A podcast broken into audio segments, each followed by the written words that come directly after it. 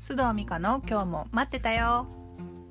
皆さんこんにちは。須藤美香です。この収録をしている時点で2020年の9月11日です。いかがお過ごしでしょうか、えー、前回おすすめのモーニングルーティンとして、えー、慈悲の瞑想を取り上げましたが実際してみたよという方いらっしゃいますでしょうか？私は一応ですね今のところ言い出しっぺですので 毎朝しています、まあ、まだね全然数日なんですけれどもこの調子で習慣ができればいいなと思っているところです。では今日も皆さんにとって少しでも気分転換になるような時間をお届けしたいと思いますのでどうぞ最後までお付き合いください。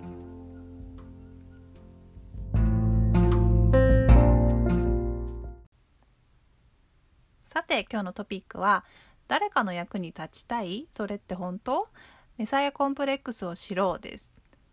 メサイアコンプレックス皆さんご存知でしょうか？えっ、ー、と、内容に入る前にね、今日なんでこれを取り上げたかというと、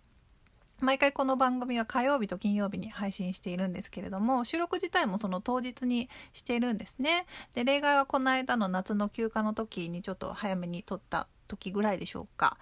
えー、まあ、基本オンタイムでテーマを決めて、まあ、簡単な台本を書いてそれを収録するという流れをとっているんですけれども、まあ、まとめて何本かね 撮ってしまった方がまあ効率はいいし楽だと思うんですけれども、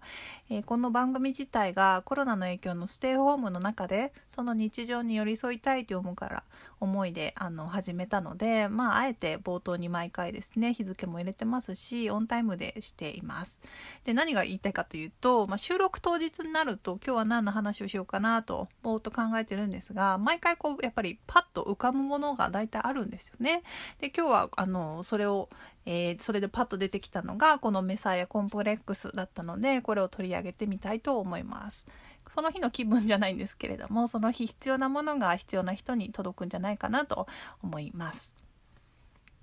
では本題のメサイアコンプレックスです先に用語を説明しますと、まあ、メサイアはメシアですかね救世主の意味です、えー、どういうことかというと自分を満たすために人を救おうとするコンプレックス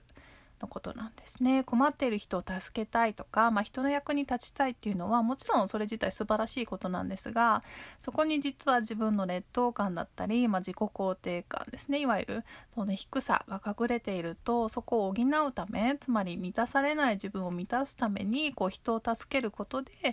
まあ何でしょう自分の価値を高めようとしてしまうことですね。で厳しい言い方をすれば困っている人を利用して自分の劣等感を補ったり役に立つことに存在意義を見出してしまうということでしょうか。無意識でやっていることが多いと思うんですけれどもこのタイプの人は困っている人とか不幸な人っていうのが、まあ、言ってみれば自分のアイデンティティを維持するためとか生きがいを感じるために必要なので次から次にそういう人を探してくるんですよね。で自分が役に立っているっていう快感とあのでもそうしてもともと持っている劣等感とか自己肯定感の低さっていうのは変わらないので、まあ、どこかいつも消耗していくで辛くなってくる感謝されることにまあ意義を見出しすぎているので感謝されないと怒るとか、まあ、そういうこともありますよね。で周りも周りでなんか恩着せがましいなとかなんかこう過剰なんだよなとどこかしら違和感を感じたりします。感謝されて嬉しいとか、まあ、人の役に立って嬉しいっていうのは、まあ、普通に多くの方がね持っている感情だとは思うんですけれども気をつけたいのは例えば自分が期待していたようには感謝されなくてもまあいいかと思えるかそして人の役に立つために自分自身を犠牲にしていないか消耗していないかという点ですよね。で偉そうにこんなことを話していますが、私はこれメサイコンプレックスね、バリバリありましたね。えっと、少し前のトピックで話した第二思春期の頃だと思うんですが、まあ、たくさんの女性に幸せになってほしいっていう動機というか思って活動をいろいろしてたんです。仕事も含めてね。で最初はやりがいもあるし、まあ、立派な、言ってみれば 立派な志なので、いろんな人になんかこう、称賛もされるし、感謝もされるんですよ、実際ね。で、今思っても、まあ、キラキラしてましたね、楽しくて。でも、だんだん、最初は良かったんですけれども、だんだんこう、なんだかこう、辛くなってくる。で今考えると、やっぱり純粋に、こう、なんだろうな、心が健康な状態でみんなが幸せだったらいいよねっていう思いからというよりはどこかしらの飢餓感みたいなものが根底にあった気がします。でよくよく自分と向き合ってその後気づいたのは私が一番助けたかったのは、まあ、そもそも自分自身だと気づいたんです。あとはやっぱ母ですかね。本当はずっと母を助けたかったのにできなかった。だからその代わりになんかこう他の女性たちを助けようとしているんだなと気づきました。で、こういうとね、母死んでるのかと思いますが、あの、全然普通に生きてます。で、あの、普通に生きてますし、で、そこで気づいて、あ、これはもう出発点が私違かったんだなっていうふうに思って、そこからしばらくはちょっと、それまでやっていたことから距離を置いて、まず自分自身が、あの、本当に幸せになること、そして母と正直に気持ちを打ち打ち明け合ったり、まあ、コミュニケーションを取ることで、あ、母はそもそも幸せだったんだとか、あの、なんだろう、自分自身私自身も十分その母の幸せのもとにもう自分がいるだけでなってたんだっていうふうに本当心から感じることができてから、まあ、そのコンプレックスから抜け出すことができました。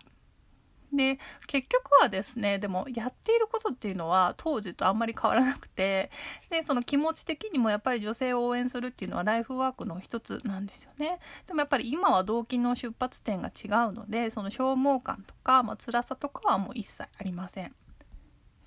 もしこれを聞いていてなんか心がざわざわするという方がいらっしゃったらもしかしたらメサイアコンプレックスあるかもしれませんね。そのそういう方は、えー、なんかちょっとねググってみたりで本当は自分は誰が助けたか誰を助けたかったのか考えてみるとちょっと抜け出すヒントになるかもしれません。さて、では今日も最後におまけ話をして終わりたいと思います。前回このコーナーで YouTube のチャンネル登録お願いしますと言ったところ、なんと4名の方が登録してくださいました。ありがとうございます。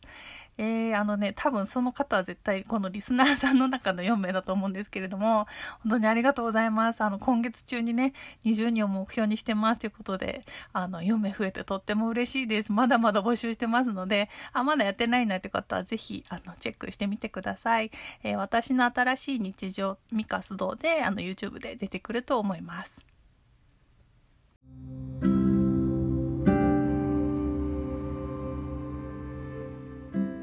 それでは今日も最後までお付き合いいただきありがとうございました。次回のエピソードでお会いしましょう。さようなら。